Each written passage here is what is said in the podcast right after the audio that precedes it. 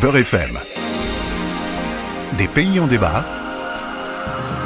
Pierre-Henri.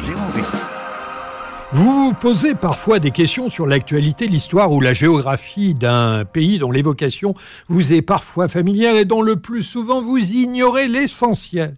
Un pays en débat vous fournit l'occasion d'une mise à jour en quelques minutes et c'est aussi et surtout la possibilité de s'interroger tous ensemble sur euh, les libertés individuelles et collectives à l'œuvre dans le pays ausculté. Un pays en débat, c'est alors la rencontre avec un ou une spécialiste du pays que j'interviewe. Ça vous plaît? Alors suivez-moi, nous sommes bien sur Beurre FM.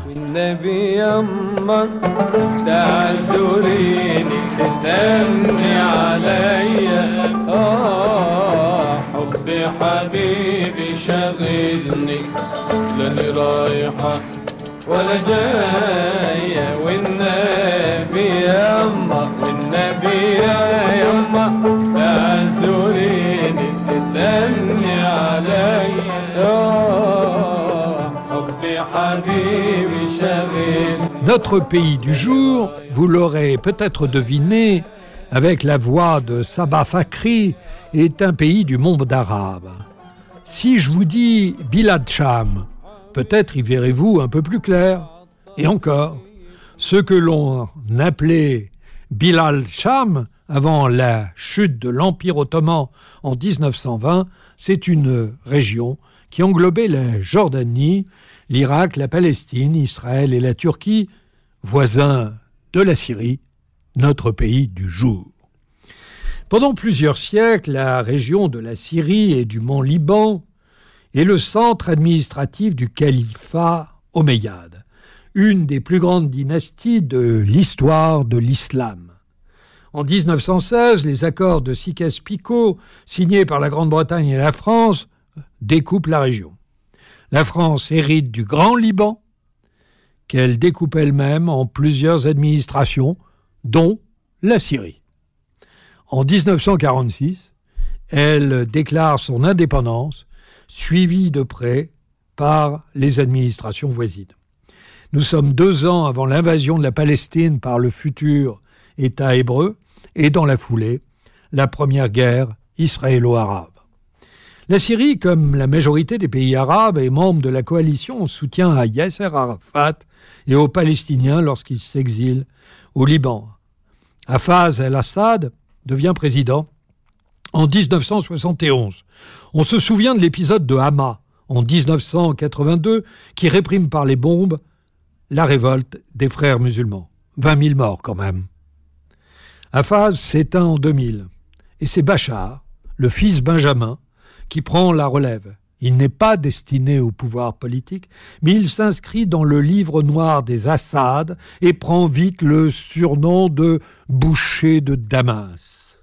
Dès 2005, le soupçon d'assassinat du Premier ministre libanais Rafik Hariri est la première ombre au tableau du nouveau chef d'État. Les soulèvements pacifistes populaires de 2011 laissent place dès 2013 à un chaos général. Attaques chimiques, emprisonnements, tortures, bombardements l'histoire d'un pays reconstruit en paix s'éloigne peu à peu. En 2023, le gouvernement a repris le contrôle des trois quarts du pays, sauf dans la région d'Iblid, fief de l'opposition djihadiste, kurde ou encore milice indépendante, les opposants au régime de Bachar résistent. Les presque 400 000 morts civiles depuis 2011 représentent l'un des bilans humains les plus catastrophiques de notre époque. En 12 ans de guerre, l'économie syrienne ne tient plus, 90% des Syriens sont pauvres, la moitié des hôpitaux du pays ont été bombardés, l'hyperinflation a atteint 140% en 2022, 140%. Le bilan humain depuis 12 ans est monstrueux, 22 millions de Syriens déplacés, dont 6 millions de réfugiés dans les pays voisins, et bien entendu, plus de 12 millions qui souffrent de malnutrition. Nous allons parler de cela avec Raphaël Pitti, qui est médecin, anesthésiste, réanimateur, spécialiste en médecine de guerre et qui euh, intervient sur euh, les théâtres euh, de guerre. Il a, par exemple, en 2022, ouvert un centre de formation à la médecine de guerre à Live, en Ukraine. Raphaël Pitti, bonjour. Bonjour. Nous allons parler de la situation en Syrie. Euh, vous êtes intervenu à nombreuses reprises en Syrie depuis le début euh, de la guerre euh, qui ensanglante ce pays. Est-ce que pour les auditeurs de BRFM, vous pouvez nous dire quelle est la situation aujourd'hui en Syrie? Alors, on peut considérer, si vous voulez, que d'une certaine manière, le régime a, a réoccupé aujourd'hui plus de 60% du territoire euh, syrien. Il reste à peu près deux poches, une poche au nord-est qui est entre les mains des forces kurdes, mais qui euh, quelque part collabore en même temps avec le régime. Et de l'autre côté, vous avez une zone, celle du nord-ouest, souvent appelée la zone de Idlib, dans laquelle il y a euh, environ 70 000 encore rebelles qui sont là, qui organisent la vie dans cette zone-là et cette zone est bien évidemment encerclée au sud par le régime et au nord par la Turquie. Et cette zone dans laquelle il y a environ 5 millions de personnes, dont 2 millions 800 000 personnes qui sont des déplacés euh, internes euh, en Syrie, ils sont totalement dépendants de l'aide humanitaire internationale au travers d'un corridor qui persiste encore, qui est le corridor de Bab el Awa, où l'aide de l'ONU passe par là. Et donc vous, vous êtes intervenu en Syrie dans cette zone? Oui, nous sommes présents, notre ONG est présente depuis, euh, le, depuis le début de la guerre, à la fois dans le nord-ouest et dans le nord-est. Nous avons des structures médicales, des, cliniques, des centres de soins primaires, euh, des hôpitaux, des centres euh, de dialyse aussi. Nous avions à peu près 1200 personnes qui, de notre ONG qui travaillent à la fois dans le nord-ouest et dans le nord-est. Et nous avons aussi notre centre de formation pour les personnels soignants, euh, dont j'ai la responsabilité. D'accord. Alors, la Syrie, euh, c'est aujourd'hui euh, des millions de déplacés, c'est 6 millions de réfugiés qui sont à l'extérieur des frontières syriennes. Est-ce que vous pensez qu'un retour est possible aujourd'hui en Syrie pour un certain nombre de euh, ces réfugiés qui euh, parfois euh, sont très mal accueillis dans les pays voisins. Vous avez raison de le dire et de le souligner. Même quelquefois, on les pousse à, rentrer de force. là, les conditions de leur sécurité n'est pas du tout réunies aujourd'hui, mais pas du tout. Et c'est même l'ONU qui le dit.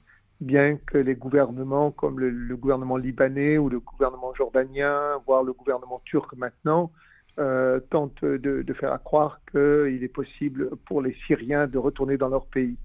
Euh, ça, les, conditions sur tous les points de vue, euh, de leur sécurité bien évidemment, mais aussi sur le plan économique, le pays est complètement détruit, il vit une inflation très importante. 140% en 2022, oui. Et, oui, donc les, conditions économiques sont totalement déplorables et le pays dans son ensemble, la population syrienne dans son ensemble, vit une situation humanitaire euh, sur le plan économique extrêmement compliquée, difficile, et même sur le plan éducatif, voire même sur le plan de la santé, puisque 60% des structures sanitaires ont été détruites, euh, et donc un, un vrai problème de prise en charge des populations. Donc aujourd'hui, il n'y a aucune raison que les Syriens retournent dans leur pays.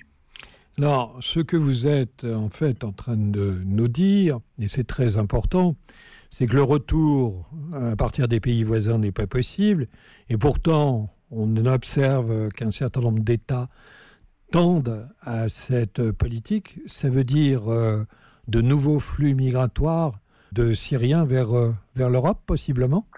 Ah ben, Vous avez tout à fait encore raison de le dire, et en particulier après le tremblement de terre.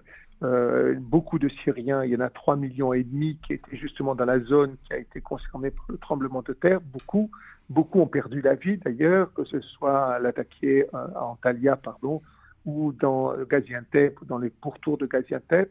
Euh, la population syrienne qui était là installée depuis une dizaine d'années, bien évidemment, elle se sent en situation d'insécurité. Il y avait aussi une discrimination qui apparaissait ces derniers temps en Turquie assez forte vis-à-vis de la population syrienne. Et donc, c'est le risque de voir cette population qui est maintenant euh, sans logement, qui se retrouve dans une situation difficile, de la voir se mettre en route pour aller venir en Europe et retrouver éventuellement une sécurité et un avenir. D'accord.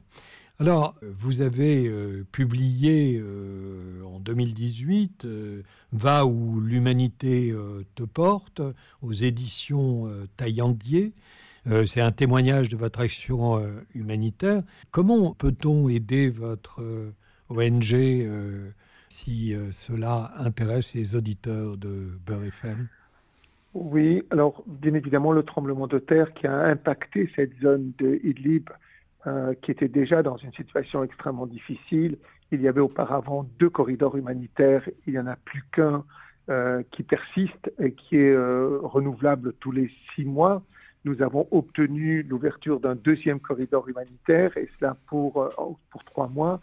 Euh, la situation maintenant avec le tremblement de terre était terriblement difficile, tant sur le plan sanitaire qu'elle est sur le plan de, de, tous les jours, de la sécurité des personnes, de la dignité même des personnes, etc. Nous avons besoin d'argent, nous avons besoin euh, d'un soutien financier, pas d'un soutien matériel, parce que nous pouvons acheter sur place. Et ça, c'est vraiment très important. C'est beaucoup plus facile pour nous d'acheter sur place en Turquie que d'expédier depuis la France.